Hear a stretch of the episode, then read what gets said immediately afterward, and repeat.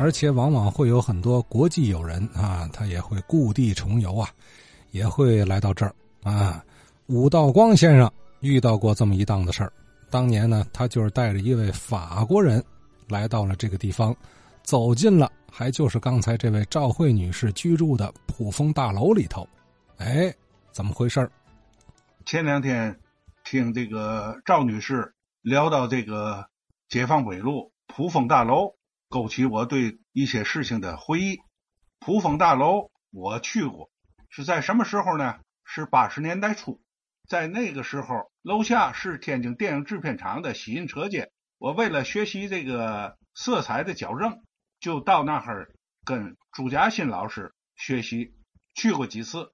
一九八四年，由市政府外事办和广播电视部跟我们联系，让我们协助法国电视一台一个采访小组。这个采访小组要去大邱庄采访，带队的呢是一名法国。电视一台著名的记者和主持人女士叫雅克琳·杜布瓦，我们就发现呢，她不但能说法语，还能说英语、俄语和天津话。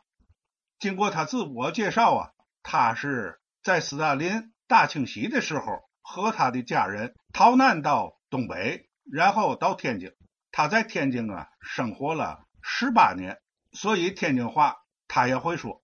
他说：“你们天津人把这个西红柿叫火柿子，还喜欢说这个干嘛根儿，这他都明白。”我们陪同他到大邱庄去采访，他就找到了这个大邱庄的农民马德良。当时马德良种地是吧，年收入超过一万元，就所谓的万元户。以后呢，他把这个纪录片啊带到法国去播放，法国的农业部。看到马德良啊，他在种地方面呢取得了很好的成绩，就给马德良啊颁发了骑士称号，邀请马德良啊去法国啊受训。这是关于他的采访的情况。采访之后，雅克林·杜布瓦他说：“我在天津这段时间对天津印象很深，我想找寻一下我上学、居住是吧和老朋友。”那么我们就帮着他找。上次我讲了，就是我帮助他找到了这个金贤斋，因为他跟金贤斋是邻居嘛。除了找到金贤斋之外，他还去了西开教堂，进去参观了一下，然后找了神父，并且捐了一部分钱。他告诉我们，我上学就在马路对面的那个学校，是女子中学。然后我们开车呀，就到了哈尔滨道。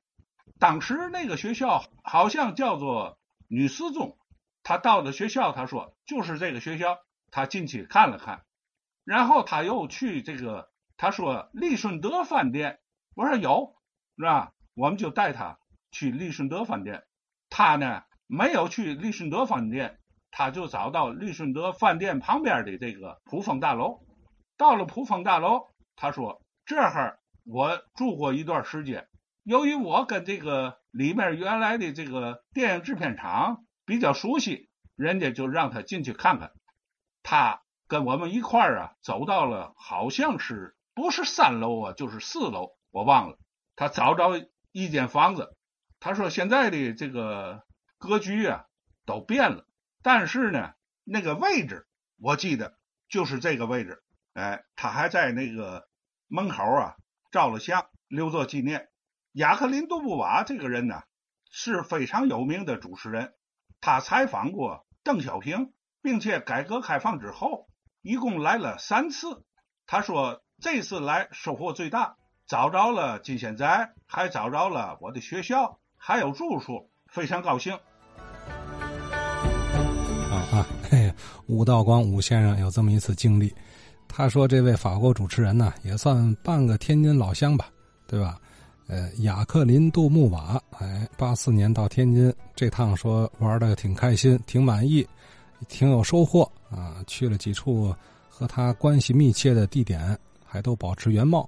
这要是现在来，一定又感慨了。天津真是变化太大了，同时一定会伴有很多遗憾了。你想，老邻居金显宅老大夫没了，普丰大楼也没了，圣若瑟学校呢就剩一个楼啊，西开教堂倒还有，在这儿多待会儿吧。